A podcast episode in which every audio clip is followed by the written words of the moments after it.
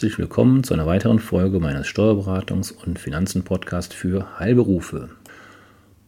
Heute geht es um ein brandaktuelles und hochaktuelles Thema und zwar ein Thema, was man gerne verdrängt, beziehungsweise was einem Unternehmer vielleicht gar nicht bewusst ist. Es geht um die sogenannte Künstlersozialabgabe.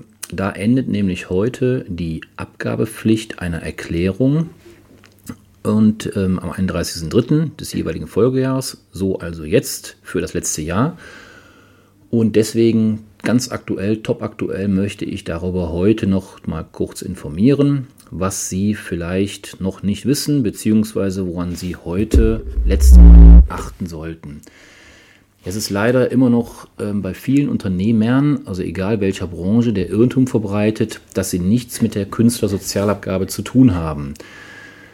Denn kaum ein Unternehmer denkt sofort an die Künstlersozialkasse, wenn er bei seinem selbstständigen Grafiker neue Visitenkarten oder Briefbögen in Auftrag gibt oder einen Webdesigner mit der laufenden Anpassung seiner Webseite betraut. Warum ist das so? Weil die Künstlersozialabgabe, da sollte man nicht nur an den Künstler im, ja, ich würde mal sagen, im klassischen Verständnis, also der Künstler, Sänger, Musiker und so weiter, dran denken, sondern eben auch viele andere Berufsgruppen. Stichwort Grafiker, Webdesigner. Denn genau das kann für die Sozialabgabepflicht, die Künstlersozialabgabepflicht schon ausreichen, denn auch freischaffende Webdesigner gehören nach dem Künstlersozialversicherungsgesetz zum Personenkreis der Künstler und Publizisten, da sie unter ästhetischen und funktionalen Gesichtspunkten die Internetpräsentationen mitgestalten und programmieren. Also wie gesagt, hier wird der Begriff Künstler meinem Verständnis nach relativ weit ausgelegt, aber so ist es nun mal. Daher schon mal an dieser Stelle der Tipp, spätestens dann, wenn Sie für Ihr Unternehmen, für Ihre Praxis, Ihre Pflegeeinrichtung, was auch immer, ähm, eine Internetseite erstellen oder Visitenkarten oder Werbematerialien beauftragen, spätestens dann sollten Sie sich mit diesem Thema Künstlersozialabgabe befassen, weil sie mm, in der Regel dann schon mit, mit diesem Thema konfrontiert werden müssen. Ansonsten gibt es im Rahmen einer Rentenversicherungsprüfung, die alle Arbeitgeber spätestens alle vier Jahre über sich ergehen lassen müssen, gibt es dann das Erwachen, dass die Prüferinnen, Prüfer dieses Thema aufgreifen und im schlimmsten Fall, oder was heißt im schlimmsten Fall, im Fall des Falles ähm, mindestens die Beiträge nacherheben, aber dazu kommen auch noch so, ähm, Verspätungszuschläge, Säumniszuschläge und ähm, das sollte man natürlich eventuell vermeiden. Je nachdem, um welche Grenzen es geht, kann das nämlich sonst empfindlich ins Portemonnaie gehen. Ja, Künstlersozialabgabe pflichtig sind dabei alle, zum, zum einen alle Unternehmen, die selbstständige Künstler oder Publizisten beauftragen, um deren Werke oder Leistungen vor allem im Rahmen ihrer unternehmerischen Tätigkeit zu nutzen und damit Einnahmen zu erzielen. Also wie gesagt, ich hatte eben schon ein paar Beispiele erwähnt, Webdesign, Visitenkarten, Broschüren, Werbematerial. Das ist ein weites Feld. Künstler sozialabgabepflichtig sind zum anderen aber auch alle Unternehmer, die für ihr eigenes Unternehmen Werbung oder Öffentlichkeitsarbeit betreiben und hierfür selbstständige Künstler oder Publizisten beauftragen.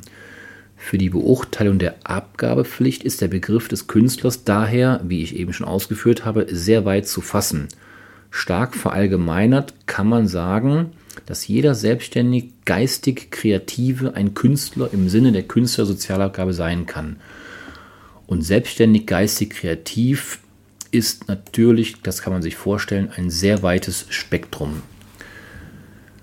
Durch eine Bagatellgrenze fällt allerdings nur dann Künstlersozialabgabe an, wenn die Summe der abgabepflichtigen Entgelte im Kalenderjahr 450 Euro nicht übersteigt. Dabei spielt es dann keine Rolle, ob nur ein Auftrag erteilt wurde oder ob es mehrere Aufträge gab.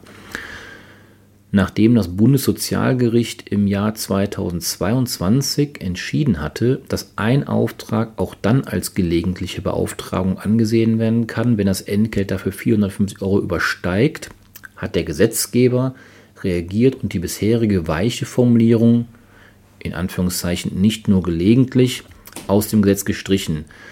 Damit reicht also schon ein Auftrag für mehr als 450 Euro bereits für die Abgabepflicht aus. Erfreulicherweise, das sage ich deswegen, weil es mich als Unternehmer ja genauso betrifft, also erfreulicherweise gibt es Ausnahmen von der Abgabepflicht. Werden die Künstler im Rahmen von Veranstaltungen beauftragt, sind die Entgelte nur Künstlersozialabgabepflichtig, wenn in einem Kalenderjahr mehr als drei Veranstaltungen durchgeführt werden. Also ich denke da zum Beispiel an Kundenveranstaltungen, Seminare oder ähnliches, ähm, also mit, mit Marketing-Gesichtspunkten.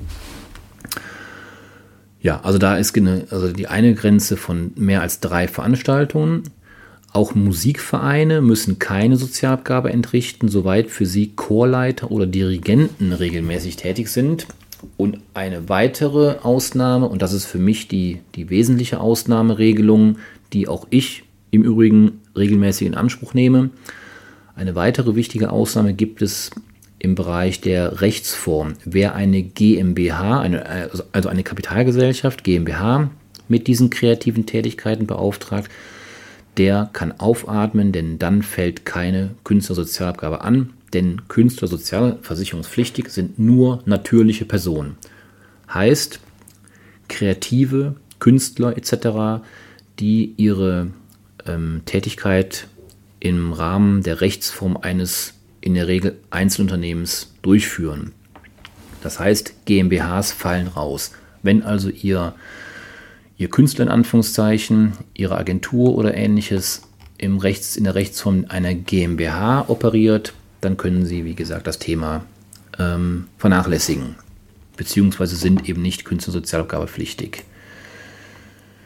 Die Künstlersozialabgabe bemisst sich nach den gezahlten Gagen, Honoraren, Entgelten etc. Für im Jahr 22 gezahlte Entgelte betrug sie noch 4,2 Prozent. Für das Jahr 23 steigt dieser Prozentsatz erstmalig seit fünf Jahren auf nunmehr 5,0 Prozent an. Die Künstlersozialabgabe wird dabei auf alle Zahlungen erhoben, die der Kreative, also der Künstler, für seine Arbeit erhält. Nicht in die Bemessungsgrundlage einzubeziehen sind allerdings die Umsatzsteuer, Reisekosten im Rahmen der steuerfreien Pauschalen, steuerfreie Aufwandsentschädigungen im Rahmen der Übungsleiterpauschale und Vervielfältigungskosten.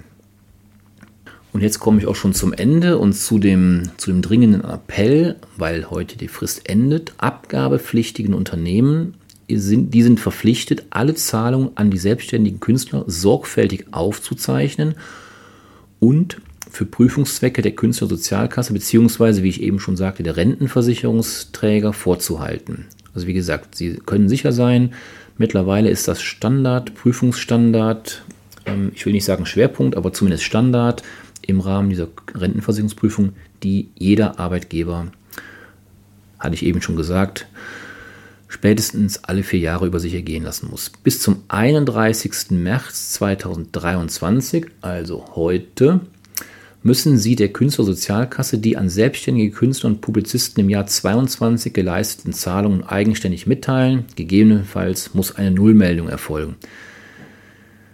Ja, wie immer geht es auch nicht ohne Strafen. Wenn der Gesetzgeber etwas ähm, ha haben will und es wird nicht ähm, umgesetzt im Rahmen einer Meldung, wer seinen Meldepflichten nicht rechtzeitig nachkommt, wird von der Künstlersozialabkasse geschätzt und die Künstlersozialabgabe kann grundsätzlich für die letzten vier Jahre nachgefordert werden. Daneben stellt die Verletzung der gesetzlichen Meld- und Aufzeichnungspflichten eine Ordnungswidrigkeit dar, die mit einem Bußgeld von bis zu 50.000 Euro geahndet werden kann.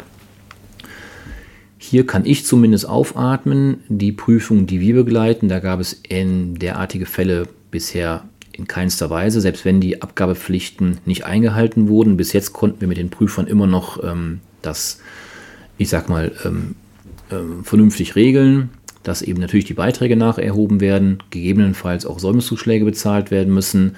Ähm, aber ähm, wie gesagt, Bußgelder bis zu 50.000 Euro habe ich glücklicherweise noch nicht erlebt. Ja, deswegen ganz aktuell, bitte denken Sie daran, sollten Sie äh, das bis heute noch nicht beherzigt haben für das letzte Jahr, werden Sie heute noch aktiv. Ansonsten wird es die Rentenversicherungsprüfung.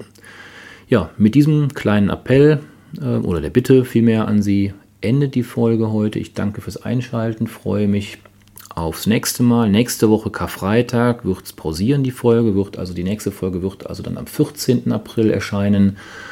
Dann freue ich mich auch wieder, wenn Sie zahlreich einschalten. Und bis dahin, tschüss.